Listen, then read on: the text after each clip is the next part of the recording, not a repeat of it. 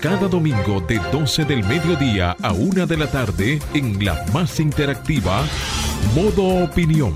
Una propuesta informativa donde podrás conocer los temas de actualidad política, empresarial, social y cultural, debatidos desde otra perspectiva. Modo Opinión, una propuesta informativa diferente. Domingo de 12 del mediodía a 1 de la tarde por Sol, la más interactiva. Muy buenas tardes, señoras y señores. Modo opinión por Sol 106.5 FM, la más interactiva.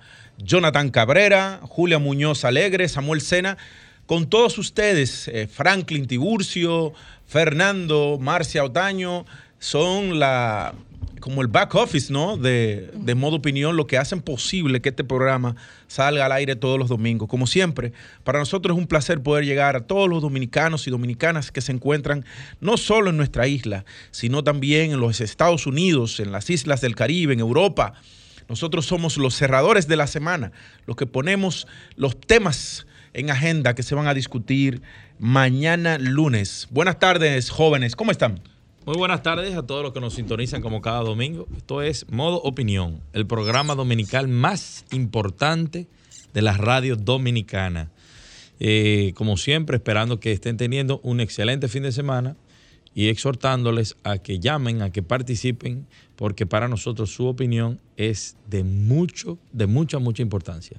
Buenas tardes, Julia. Así es, buenas tardes. Saludo al pueblo dominicano, a todos los que nos escuchan a través de las redes sociales, a los dominicanos en el exterior que están pendientes. Gracias por su apoyo. Para mí es un placer retornar a la cabina de Sol 106.5 y compartirles pues todo lo que ocurrió esta semana. Yo vengo aterrizando de Centroamérica y les compartiremos todo lo que ocurrió en la toma de posesión. No, que te, mandamos para allá. Eh, fue mucho dinero que nosotros invertimos mandándote para allá. Mira, o sea, por favor. como delegada de modo opinión. pues todo lo que ocurrió es importante porque. Se debía haber hecho una transmisión desde allá. Eh, una transmisión, o sea, nosotros No había señal, señores. La señal la tumbaron, entendemos que fue por tema de seguridad porque estaba Kamala Harris.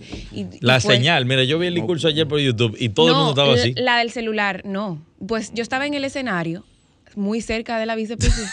y no había señal. O sea, dinero que invertimos en, ese, Señores, Pero nada, agradecido que ustedes nos permitan entrar a sus hogares. Estaremos compartiendo también algunas incidencias, además de esta, que ocurrió en Honduras. Así es, y eh, bueno, el domingo eh, nos recibe hoy con la convención extraordinaria del Partido Revolucionario Moderno. El presidente Luis Abinader asiste a esta reunión que se está efectuando en estos momentos y dentro de los puntos hay modificación estatutaria que se va a aprobar y dentro de los puntos que está, pues será eliminar el, artículo donde se prohibía la reelección mm, de, del, presidente Luis Abinader. Eh, también está que todo hombre que agreda, miembro del partido que agreda a una mujer será expulsado del partido. También que todo aquel que sea acusado eh, ante la justicia sobre un hecho delictivo, pues será eh, suspendido del partido. Y si recibe una sentencia definitiva, será expulsado. Pero si una mujer agrede a un hombre. Es que todo, es que todo el tema es contra el hombre, líder. Yo entiendo. Bueno, fueron, esas son algunas de las medidas que se van a llevar Milagro a cabo y su gente jodiendo con esa vaina adentro. En esta convención nacional que se está llevando a cabo en estos momentos en el pabellón se le está cayendo la narrativa con esa vaina. del Centro Olímpico Juan Pablo Duarte. Así que pendiente a las redes sociales que se estarán eh, compartiendo más información. Bien, continuamos, señores. El Senado fijará posición sobre fideicomiso Punta Catalina después del 27 de febrero. El presidente del Senado de la República, Eduardo Estrella, fijará su posición en torno al fideicomiso de la central termoeléctrica Punta Catalina después del 27 de febrero del presente año. La posición del Senado será fijada después del 27 cuando las comisiones estudien al detalle el contrato, aseveró. Respaldó la participación de la población de involucrarse en temas importantes del país. Esto dijo el... Eh, bueno, eh, evidentemente, yo, mira, que la, la comunicación a nivel de gobierno ha mejorado mucho después que Homero está ahí. ha, mejorado mucho después que él está ahí. pero, pero, yo creo como que ellos tienen que auxiliarse más de, nosotros, la gente de modo opinión, que tenemos capacidad analítica y podemos ayudarlo a ellos para que cuando se le arman estos tejemanejes y estos líos, esto del, de Punta Catalina, señores, es simplemente la oposición, lo, la oposición, pero hay que, que estuvo de acuerdo en un principio. que, ahora y, ahí, y ahí es donde voy. ¿Y, ¿Y, qué parte de la oposición? Porque tú te encuentras con un Jaime Ariti Cuidel que apoya esto. Tú te encuentras con que el Partido de la Liberación Dominicana apoya el fideicomiso. Eh, o sea, y de buena primera, tú ves una, una ondanada de cosas. Yo particularmente creo, lo último que yo vi, Ley, fue que Participación Ciudadana iba para Miriam Germán con el tema de Punta Catalina. Pero, ¿Pero venga acá, pero, pero venga acá. Señor, ese contrato tiene dos aspectos fundamentales. ¿Para un fideicomiso? Uno, el fideicomitente adherente, que era, y, lo dije, es un punto de negociación que creo que puede aclararse. ¿Por qué? Porque es darle participación a un nuevo actor, que puede ser privado. Porque el fideicomitente y el, y, y el objeto central del fideicomiso es el mismo Estado. No se está hablando de venta, ni de enajenación, ni nada. Ahora bien, el otro aspecto fundamental que he visto que las críticas se han, eh, eh, han ido directo ahí es el tema del comité técnico, que dice 30 años. Pero en el mismo contrato dice que pueden ser revocados en cualquier estado con, de la causa. Con un decretazo. Va, va. Y punto. Bueno, yo creo que esto es un gran avance. Entonces no porque entiendo. se está organizando, vamos a decir. Eh, esto es un tema de confusión. Y, Y- porque se habla de privatizar. ¿Cómo tú vas a verdad. privatizar con un fideicomiso, mi hermano? Donde el dueño del fideicomiso es el Estado. Y, ¿Cómo no, tú y el receptor de la inversión y el retorno es el mismo Estado. Líder, Bueno. además, un fideicomiso obligado, obligado, el que maneja el fideicomiso. Y la, lo primero que tú tienes un comité que va a dirigir el- Exacto, el- eso una no es comisión que... que- va a dirigir el, co- el fideicomiso. Pero además, el que maneja el fideicomiso, que es el administrador del fideicomiso, que es la fiduciaria, Banco de la Reserva. fiduciaria Bueno, Banco yo de creo Reserva, que ahí hay un tema tiene de- que es que tú tienes que tener transparencia en lo en, en el uso de los fondos No, y tiene una obligatoriamente. contabilidad aparte. Tiene una contabilidad aparte, entonces. Realmente yo lo que creo que quieren festinar la figura del fideicomiso. Hay fideicomisos que pueden ser cuestionables. El de Punta Catalina yo no lo considero así. Ahora, el de la policía, para mí es un poco extraño. Eh, Bueno. es un tema Eso- porque eso tiene la, la seguridad. al doctor Sebio Tulio para debatir Sí, un poquito porque, eso. porque un tema de seguridad ciudadana yo no le veo ahí. Además de eso, Porque es una cosa, una planta el- que genera ingresos, el- genera retorno, hay que operarla, pero la policía. yo busqué el, el, el, el Pepe que está como, Como comisionado, comisionado. Es el tigre no dominicano. Y una de, mira, eh, y yo que he podido hablar con policía, ¿sabes cuál es el tema con la policía? Que muchos de los que han estado ahí no son policías de carrera y no le duele la policía. Tú el que policía, que le duele la institución, sangra por esa institución. Entonces yo no sé cómo tú pones y pone un extranjero a dirigir como comisionado los cambios de una institución tan maníaca bueno. como la Policía Nacional. Eh, eh. Continuamos. Seguimos. David Ortiz se convierte en el cuarto dominicano en llegar al Cooperstown. El dominicano, como todos sabemos, logró sellar su nombre en la inmortalidad luego de una productiva carrera de 20 años en las grandes ligas.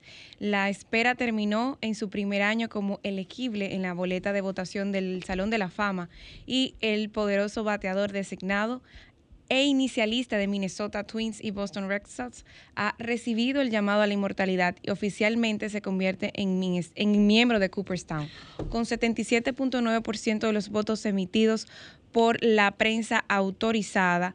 David Ortiz se convirtió a su entrada en la inmortalidad. Bueno, también hay otros dominicanos como Juan, Juan Marichal, Pedro Martínez, Vladimir Guerrero. Y, viene, Y viene- faltan, el- faltan. viene- los próximos son Adrián Beltré y, y, y Pujol, que vienen al.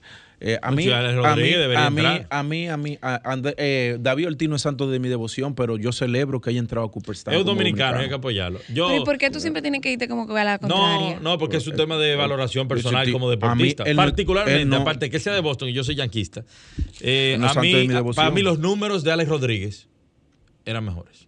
Sí, Pero, y- pero, pero por lo- mucho. pero los que votan no son ni siquiera los fanáticos. Vota la prensa autorizada. los números de él, los números de Manny. Eh, Manny Ramírez. Manny Ramírez, o sea, un bate- Ahora, a- a- mira, ahí se quedó fuera Roger Clemens. ¿Tú sabes de pelota? Claro. Roger Clemens se quedó va para el fuera. play ahorita, va para el play. Bueno, pero eso yo- cosa yo es te- que tú- yo ¿para qué estoy estoy Venezuela? esperando. Eso es can. No, hoy es Panamá y República Dominicana. Ya, ok. Bueno, señores, vamos, vamos a una pausa y volvemos.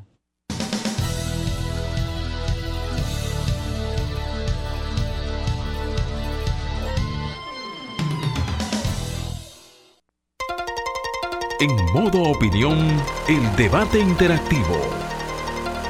Continuamos, señores, en modo opinión y vamos a continuar, eh, eh, señores, con el tema del fideicomiso de Punta Catalina. Eh, déjame decirle que en Fitur, en un programa de radio, hubo un entrevistador que ya en dos ocasiones, una vez lo puso David Collado en su sitio y el presidente Luis Abinader perdió la compostura cuando este comunicador le dijo al, presidente Luis Abinader eh, de el contrato de Punta Catalina y el presidente visiblemente molesto, pues le dijo que, de qué contrato hablaba si eh, el fideicomiso no es un contrato. Entonces, eh, la, figura del fideicomiso, eh, para que la gente pueda tener una, idea, hay familias que tienen mucho dinero y que no confían en, en la capacidad de que puedan tener los hijos o los familiares o posibles herederos de esa fortuna. Y entonces crean un fideicomiso que puede ser revocable como no revocable. Y ese fideicomiso lo que, es, lo que se encarga es de administrar de manera eficiente los fondos que, que, se depositan. Eh, y el fideicomiso viene siendo como una especie de albacea. Y que se va a encargar de colocar el dinero para que sea de la manera más productiva posible y administrativamente posible. Y también que los herederos posibles de esa fortuna pues puedan recibir los fondos X. Entonces, ¿Qué pasa con Punta Catalina? Punta Catalina va a recibir dinero, recibe dinero, entra al mercado. Punta Catalina recibe dinero por vender energía en el mercado. Claro. O sea, ella le vende a, Edesur. Produce, produce y hay una demanda. Claro, produce y genera y genera. Entonces, ese fideicomiso se encarga de poder identificar, no, el fideicomiso no, el fideicomiso administra, el consejo se encarga de tomar las decisiones pertinentes, pero quien termina administrando los fondos de manera eficiente es el fideicomiso.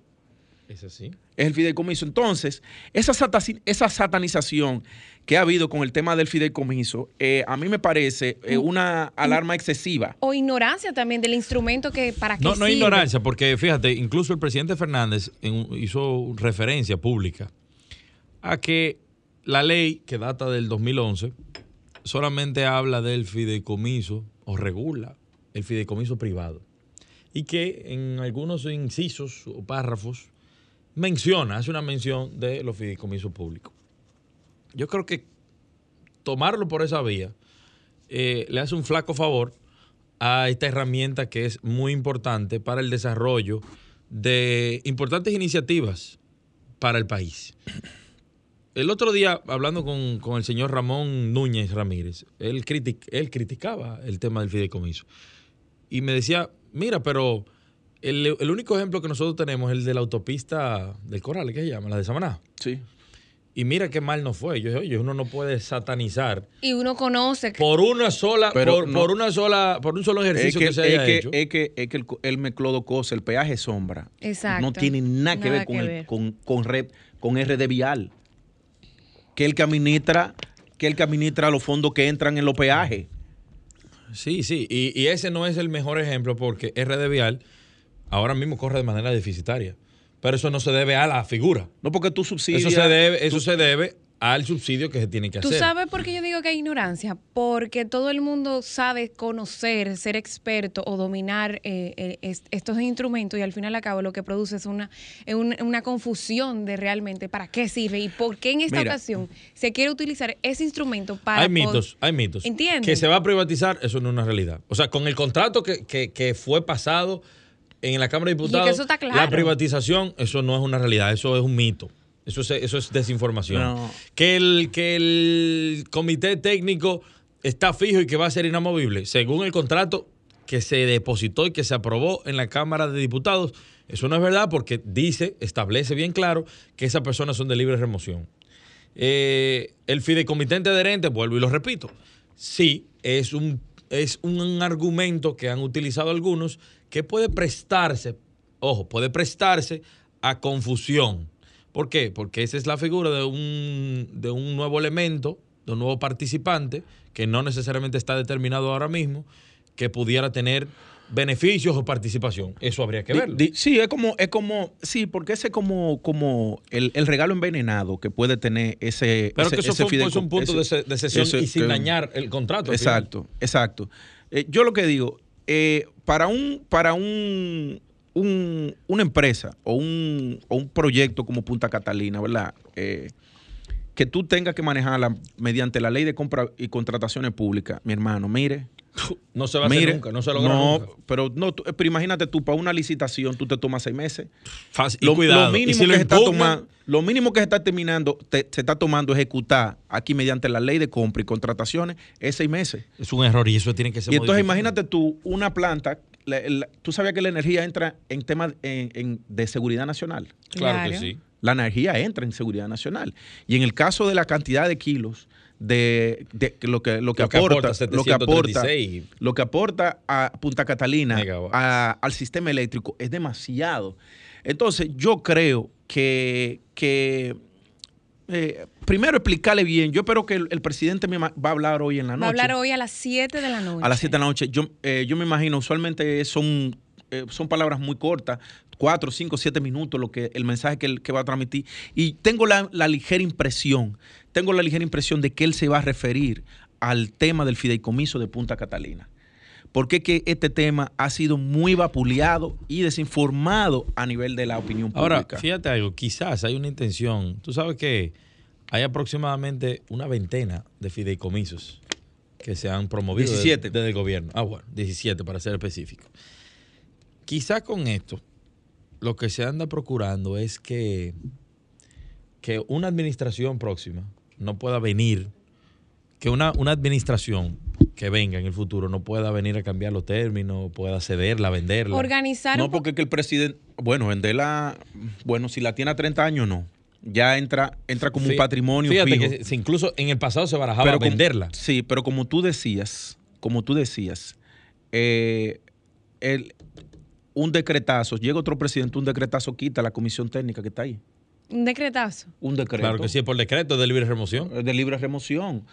Es que, es que volvemos a eso. O sea, eh, claro, el Ramón Alburquerque que decía en estos días que él está satanizando todo lo que Sí, hace yo el lo vi. Yo dije que. Y él dice que, dijo que peor. Y él dice que al Es fin a nosotros vamos a tener una planta, una planta, una planta propia de los dominicanos. Él dice que se va a vender. Porque resulta ser que Punta Catalina, desde que se fundó la República Dominicana, desde que Mella dio el trabucazo allí, en la Puerta del Conde, no ha habido un proyecto a nivel de la República Dominicana más grande en ejecución y que se haya llevado más fondos que Punta Catalina. 2.500 millones, ¿no son? Mal contado. Do- de dólares. Ma- mal contado. De Porque, dólares. porque una de las cosas que decía el ministro de Energía y Minas, Antonio, era que, eh, Que andaba por los tres mil y pico de millones y por eso se manda a hacer la auditoría. La auditoría. La auditoría. Seri- ¿Qué- sería bueno, sería Como bueno eh, en, en una próxima, en una próxima entrega invitar a un experto en fideicomiso Bueno, Claro. podemos traer André. a André Van der para, que venga. para así poder, Andrés. Estuvo ayer aquí, Sí, está- estuvo Eh, aquí. en Sol de los Sábados. Sí, poder vamos Andrés. eh, y explicarle a la población, porque es importante que la población lo entienda. Ojo, él ha escrito, no nosotros, él ha porque nosotros lo sabemos. Como pero tres que- artículos hablando, desmontando los mitos sobre fideicomiso. Muy interesante. Te lo puedo mandar para que tú te. Y- te y lo- una Pero figura- queremos oír la, op- la opinión de la gente. ¿Qué opina la gente con y que relación si a la esto? gente sabe lo que es eso. No, la gente va a decir, ¿con qué se come un fideicomiso? Comunícate 809-540-1065. 1-809-200-1065 desde el interior sin cargos. 1-833-610-1065 desde los Estados Unidos. Sol 106.5, la más interactiva. Bien, señores, eh, vamos, vamos a escuchar a la gente a ver ¿Qué si- opina la gente ¿Qué opina la gente sobre el tema del fideicomiso? ¿Usted Si que lo cree que que, tiene- que lo van a vender, Este- que se lo van a ceder a la oligarquía, como dice Va- Alburquerque? va, que tenemos una llamada aquí. Buenas tardes, su nombre y de dónde nos llama. Se llama Alexis Manuel Guerrero, de aquí de Laguna Prieta, municipio de Ramón Santana. Wow. Señores, pe- pega, Muy bien. por Ramón Santana y pegado de la frontera, ¿no? No, no, Ramón Santana aquí en San Pedro de Macorís. Ah, en, Sa- en Ah. San Pedro Macorís. Ok. Pero como quiera, está bien. Muy bien, muy bien. Cué- Cuéntenos, cuéntenos. Oiga, oiga bien, yo creo que ese problema de la planta Punta Catalina y ese comité que le han metido ahí, ese, es el meollo de todo, porque es que nadie quiere saber de Celso Marrancini. Aquí se sabe que Celso Marrancini hizo la peor administración de la EDE, eh, la CDE aquel tiempo, cuando lo puso Leonel Fernández que quitó la mesa segura. Inclusive fue lo que avasalló para que llegaran al acuerdo con Unión Fenosa. Y parte de funcionarios de esos que están ahí en el comité también son fracasados también, o sea que le han hecho un flaco servicio al país. Por eso es que en realidad el pueblo no quiere y tiene y tiene miedo a ese a, a esos fiduciarios. Muchas gracias. Bueno, gracias por Bien, gracias a usted, señores. eh, y le, a Don Celso le han dado can, eh, candela, piña, mi hermano. Ha terminado siendo él el malo de la película. Increíble, ¿eh? El malo de la película ha terminado siendo él. Tenemos más llamadas. Importante Eh, que, que la gente llame y que dé su opinión, porque esto es un tema de suma importancia para la República Dominicana, señores. Eh, la central termoeléctrica Punta Catalina genera más de 700 megawatts. En un país donde históricamente nosotros se nos ha cobrado, por la matriz energética, se nos ha cobrado tanto dinero por el servicio eléctrico en la República Dominicana. O sea que la gente tiene que vincularse más a estos temas, aportar más y opinar. ¿Qué cree? ¿Esto se está haciendo de manera correcta? Eh, ¿La gente cree de verdad que se va a privatizar? ¿La gente cree que de verdad Es se va a mantener del Estado? Es importante también expresarle que el presidente del Senado comunicó hace dos días que eso se va a conocer después del 27 de febrero. Bueno, para hablar en contexto, el contrato de fideicomiso, porque la realidad es que es un contrato. El presidente cogió, se, se molestó porque lo estaban presionando sobre ese tema y dijo que eso no era un contrato porque un contrato incluye una compra-venta. No, no, no, es un contrato. Contrato Que de es un fideicomiso. instrumento jurídico. Exactamente. Ahora bien, ese contrato se llevó a la Cámara de Diputados, ese contrato fue aprobado en la Cámara de Diputados y luego pasa al Senado. Que algo que pudiéramos también debatir un poco, es con relación a, a este tema de que ese contrato fue pasado en la Cámara de Diputados sin haber sido leído por muchos de nuestros legisladores. Bueno, mi hermano, cuando yo. Cuando José Horacio Rodríguez, que Cuando- es nuestro amigo, pero ahí cayó en la pifia y dijo, cometió el error de decir, no, no, no el error de decir, sino lo tuvo- dijo. Tuvo que salir a pedir perdón, compadre, a su, No, a no, su pero, votante. pero ¿Pero dijo perdón y luego, dijo? y luego dijo que había que hacer unas correcciones. Eh, ¿Ya después qué pasó? Bueno, los prístinos. Bueno, para que sepan, la- el inicio de la primera también, para que no legislatura digan que nada de este a- año, tanto en la Cámara de a José Diputados como en la Cámara del, eh, como en el Senado, se inicia el 27 de febrero. Pero, no, pero tú, pero tú sabes, tú sabes que lo que porque que- es que son unos, pe- unos pechú. Porque estoy, entonces sale Guillermo Moreno, entonces criticando después a Punta Catalina, después, porque, oye, esos diputados no iban a pasar. Porque fue, fue, fue aprobado en comisión, recuerda. Y si es aprobado en comisión, ahí están todos los miembros de los partidos. Sí, Y eso se va a discutir, claro, y eso va y se discute como una línea po- política partidaria. Y entonces después se despacha, Guillermo, los honora, ay, La honorable izquierda terrible dominicana, y la honorable política. izquierda dominicana, óyete, pero qué, qué pechuces son. Bueno. Eh, y la gente sigue creyendo. Se, se le vio el refajo ahí. Va- vamos a una pausa, señores.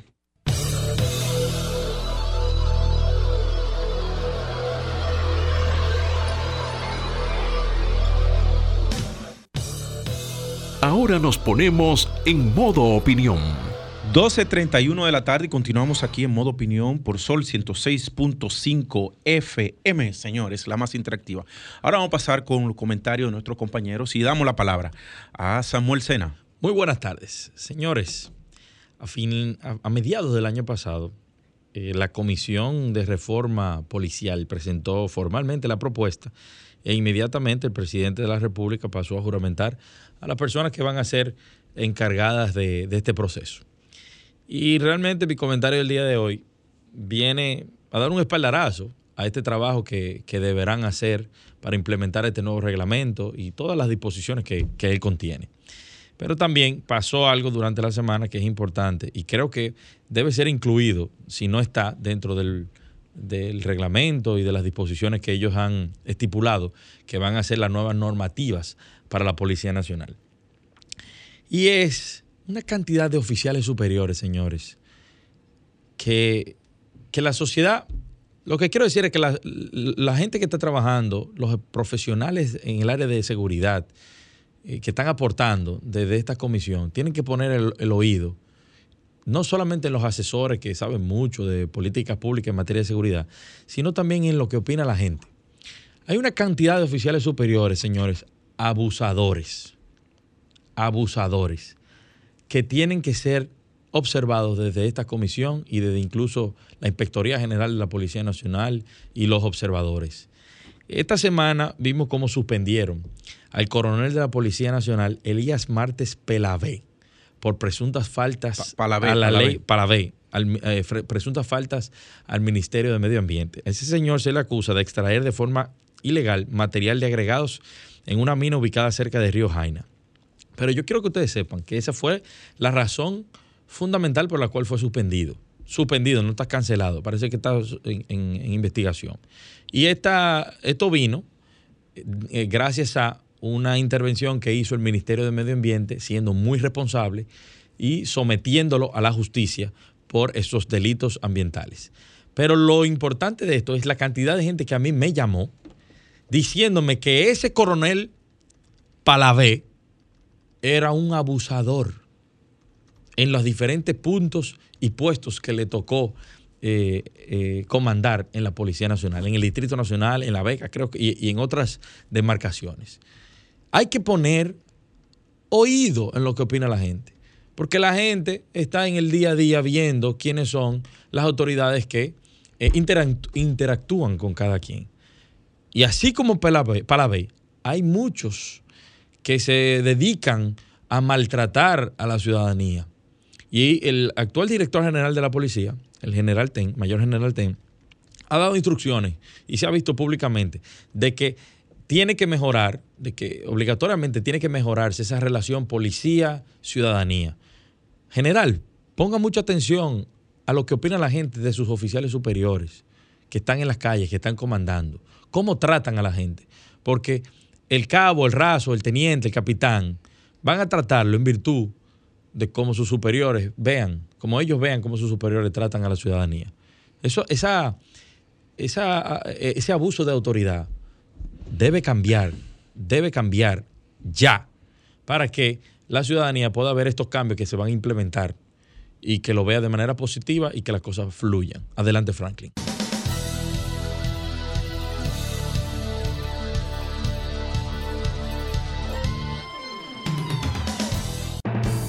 Bien, señores, continuamos ahora con el comentario. Julia, voy yo a verla primero. Y Después, tú eres que sabes. Tú eres el que está dirigiendo. Eh, bueno, señores, miren, yo quiero hacer dos comentarios eh, brevemente. Y uno va en la línea eh, de lo que acaba de mencionar Samuel, eh, pero yo lo que quiero básicamente es destacar el trabajo. Eh, yo creo que por primera vez, de manera consolidada en la República Dominicana, se está llevando una política de protección de los recursos naturales en la República Dominicana, sentando las bases para que en lo adelante esos depredadores del medio ambiente que nosotros hemos tenido durante muchos años, pues eh, puedan ser sometidos a la justicia. Y es lo que está haciendo el ministro de Medio Ambiente, eh, don Orlando Jorge Mera. Lo que él acaba de hacer, la, la sociedad le estaba pidiendo a ellos, porque precisamente por el caso de Palavé, decían que eh, porque era un policía prieto, pues se sabía el nombre ¿no? de Palavé, y, eh, pero que además era un, policía. Eh, con el caso de la depredación de las dunas de Baní, ya se sabe cuál es el dueño de la, de la ferretería y ha sido sometido a la justicia. También falta que nosotros identifiquemos quiénes son los que han cometido eh, los incendios en la Sierra de Bauruco, los incendios en Loma de Miranda, porque yo creo que detrás de eso hay unas manos que lo que buscan es eh, manchar la gestión que está haciendo el ministro Jorge Mera desde la protección de los áreas, de, protección de las áreas protegidas, valga la aclaración, en la República Dominicana. Yo creo que eh, eh, es importante ya que el país comienza a tener conciencia de que inclusive para nosotros poder acceder a fondos de cooperación internacional o a préstamos, si uno no tiene capítulos claramente definidos de protección del medio ambiente en la República Dominicana, uno no puede acceder a esos fondos, porque ya los, organismos multilaterales se lo exigen y la banca privada te la exige también. Entonces, eh, vemos los pasos puntuales que está dando eh, el ministro Orlando, o Orlando Remera no solo en el caso ya de las áreas protegidas, sino también con el tema de la generación de una cultura de la preservación del medio ambiente en la República Dominicana, como va con lo que tiene que ver con los desechos sólidos también en el país. Entonces, yo quiero eh, pedirle al pueblo dominicano y a la gente que apoyemos las iniciativas que está eh, impulsando Orlando Jorge Mera, porque sin medio ambiente no tendremos República Dominicana. Los recursos, eh, los recursos medioambientales también pueden ser, eh, pueden, pueden, pueden gastarse, pueden acabarse, y lo podemos ver en los ríos que hay en la República Dominicana, como han ido desapareciendo, pero también en la masa boscosa que nosotros podemos ver en Haití que no hay y cómo la República Dominicana tiene. Yo vi en una eh, reciente declaración de él que él pretende que nosotros estamos ahora mismo en un nivel de masa boscosa de 42% y él pretende llevarla a un 43% en la República Dominicana. Señores, vamos a apoyar a Orlando. Eh, porque usualmente detrás de esos depredadores siempre hay algunos militares, y que esos militares, como ha demostrado este gobierno, también pueden ir a la cárcel cuando se escudan en su uniforme para acabar con los recursos naturales de nosotros, de nosotros que son de todos los dominicanos. Y el otro comentario que quiero hacer, señores, es lo que está pasando en la península de Crimea. Eh, señores, el, país, el mundo está al borde de una, de una guerra eh, una guerra que cuando uno lo analiza, uno diría, caramba, pero ¿y, cuál es la necesidad de poner en tensión? Porque luego de la Segunda Guerra Mundial, luego ya de, la caída del nazismo, cuando los aliados vencen a Hitler, Europa, Europa entra en, una, en, una, en un periodo de paz. Y yo creo, yo creo que Europa no le gustaría, no le gustaría recibir bombardeos en sus ciudades capitales, ver europeos muertos en una conflagración que viene siendo agitada por los Estados Unidos. Una conflagración que puede agitada por los Estados Unidos porque lo que quieren es simplemente amenazar la seguridad rusa, expandiendo hacia el este eh, la OTAN y evidentemente Rusia se va a defender. Rusia y los países aliados que le quedan todavía. Eh, señores, ojo con esto, porque estamos ante la... Es muy posible que Rusia ponga misiles en, América Latina y nos veamos con una crisis parecida a la crisis de los misiles con Nikita Khrushchev. Solo que en este caso no solo lo tendríamos en Cuba, sino que también lo tendríamos en Venezuela. Y cuidado si en Nicaragua, señores.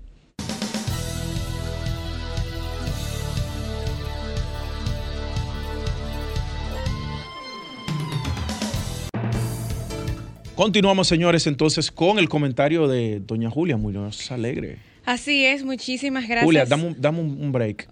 Eh, señores, miren, necesitamos unas boletas para un niño que quiere ir a la Serie del Caribe hoy, que nos ha llamado. Entonces, si alguien sabe, por favor, que nos las, nos las deje caer aquí. Donadas, ¿verdad? donadas. Unas boletas, sí, para, para la Serie del Caribe. Hoy juega Panamá con la República una Niña, una niña que quiere eso. Sí, sí, porque son unos niños ahí que quieren ir al, al Gracias, Jonathan. Pues mire, el pasado jueves 27 de febrero, Honduras inicia un, bueno, la nueva presidenta Xiomara Castro inicia un nuevo ciclo en la política de su país, la, República de Honduras. Y hago este señalamiento porque ha habido, bueno, importantes eh, declaraciones y apoyo internacional en esto. Un gran apoyo internacional en esta nueva presidenta, en este nuevo capítulo político y democrático que inicia la República de Honduras. Tanto eh, la República Dominicana a través de la vicepresidenta Raquel Peña, el ministro de la presidencia José Paliza y también el presidente de la Cámara de Diputados, el señor Alfredo Pacheco, hicieron presencia, además una gran comitiva dominicana de diputados y otras autoridades también. La vicepresidenta Kamala Harris hizo hizo presencia con su equipo Samantha Power, así como también la vicepresidenta de Argentina, el presidente de Costa Rica, entre otras autoridades a nivel internacional, eh, cancilleres de diferentes países de Latinoamérica y de otras latitudes. Importante el apoyo internacional a esta nueva gestión de Xiomara, que da mucha esperanza y alienta a la población, ya que ha prometido reformas importantes en su país y también una lucha muy, muy fuerte contra la corrupción. Pero me llama mucho la atención eh, dentro de su discurso, eh, más de 22 puntos importantes que ella destacó en, bueno, cuando tomó eh, la posición como presidenta, que destacó una política de exterior muy muy centrada en Centroamérica, Latinoamérica, soberana y solidaria. También dijo que enviará a, a, través del Ministerio de Relaciones Exteriores de su país una comunicación a las Naciones Unidas solicitando un apoyo y asistencia frente a la corrupción y a las reformas que ella llevará a cabo en su país. También habló el desarrollar las capacidades para hacer frente a una política exterior abierta y solidaria. También el apoyo del multilateralismo y la complementariedad. Y eso se vio eh, en estos, bueno, en estas diferentes naciones que hicieron presencia formal en esta toma de posesión. En el caso de Estados Unidos, Kamala Harris tuvo una presencia en este, en este día por tres temas importantes. El presidente Biden ha encargado a Harris eh, pues afrontar las causas fundamentales de la migración centroamericana, específicamente desde países como Honduras, en el cual no solamente eh, ha proliferado eh, el aumento de la corrupción, el narcotráfico, entre, otras, eh, entre otros temas que, bueno, que atacan a la democracia de estos países. Y es por eso que la, la visita de, de, esta vicepresidenta de este país es una clara señal de política exterior abierta a Centroamérica y de poder juntos a nivel latinoamericano unir esfuerzos contra estos males que no son buenos para nuestros países en estos momentos. Y pues nada, en mi comentario del día de hoy quería destacar eso, me nueva política exterior de, este eh, país centroamericano y también destacar los esfuerzos que se estarán sumando países de la región como España, también con la presencia del rey eh, de España a la República de Honduras en esta toma de posesión.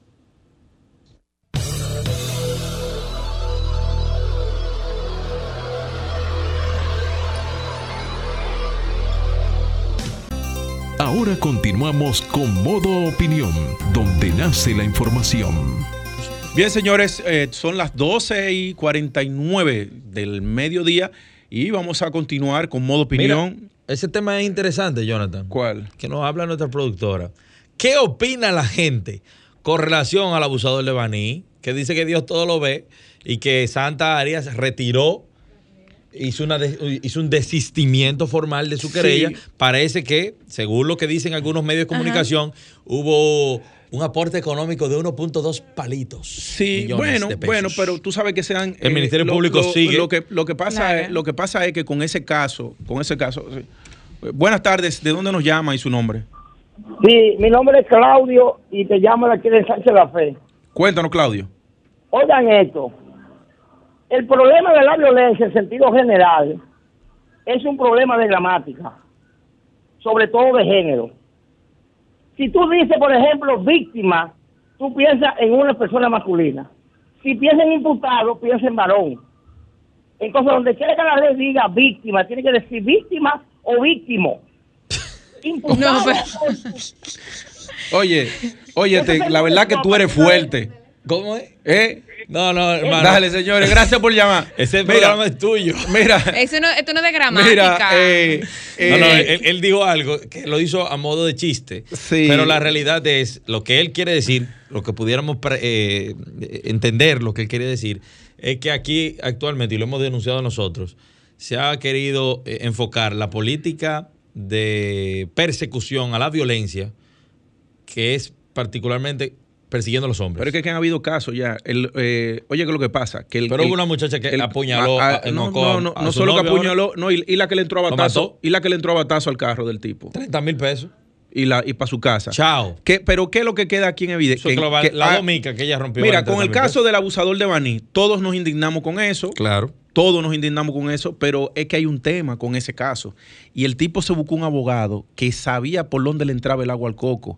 Dijo, este, este caso es de, ju de jugado de paz.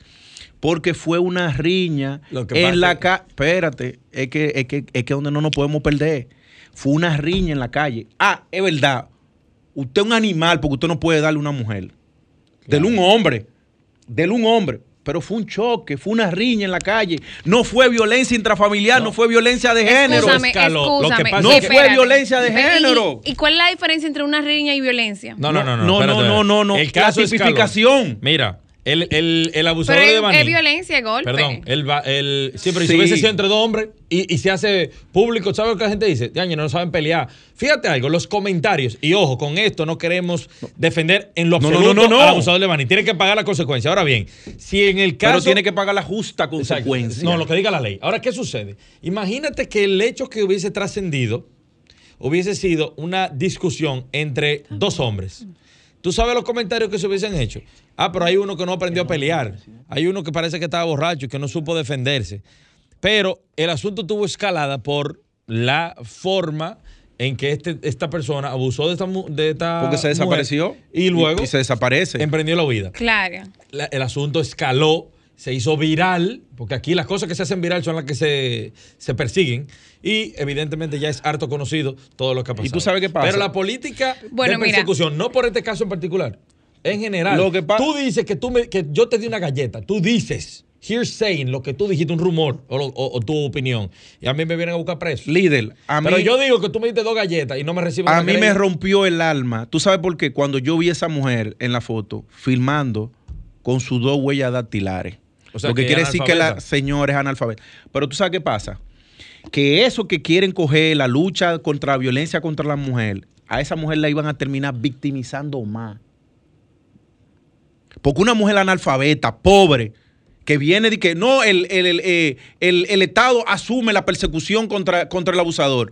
Esa mujer, la paz que ella dice es mayor la que ella va. Porque esa mujer iba a vivir una zozobra de vida todo el tiempo teniendo que ir a un jugador sin cuarto. Pagando una abogado. pobre infeliz. Ahora bien, ¿Entiendes? pero ¿qué Porque, porque unos cuantos quieren utilizar el tema de la violencia para joder a los hombres.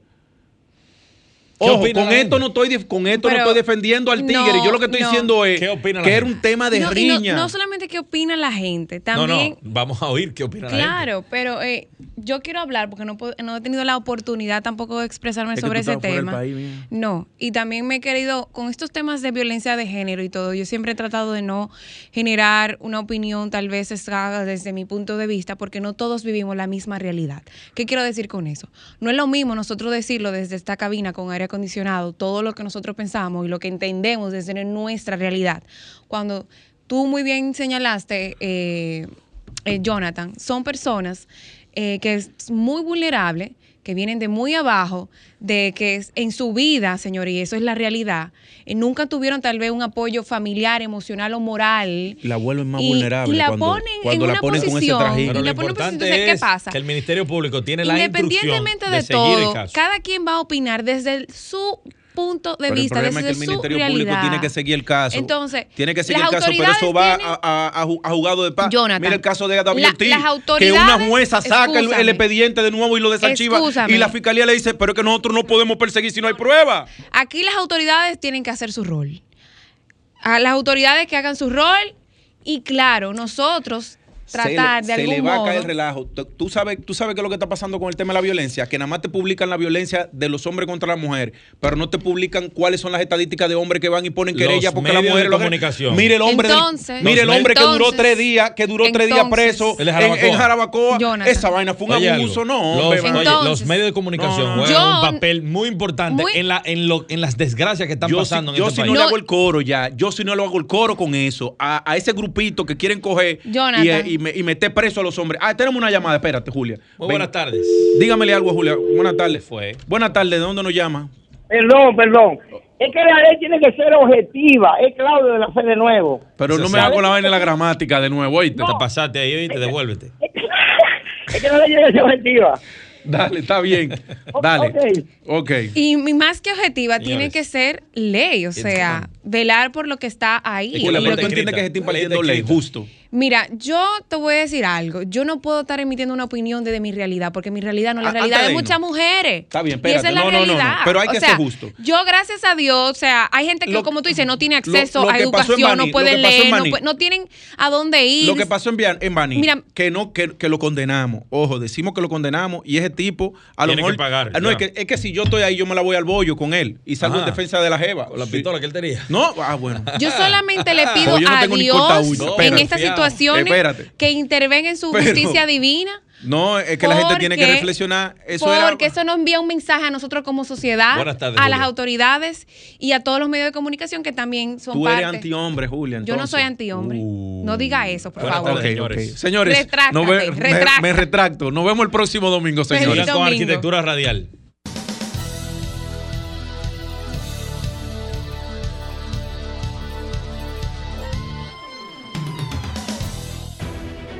Sol 106.5, la más interactiva.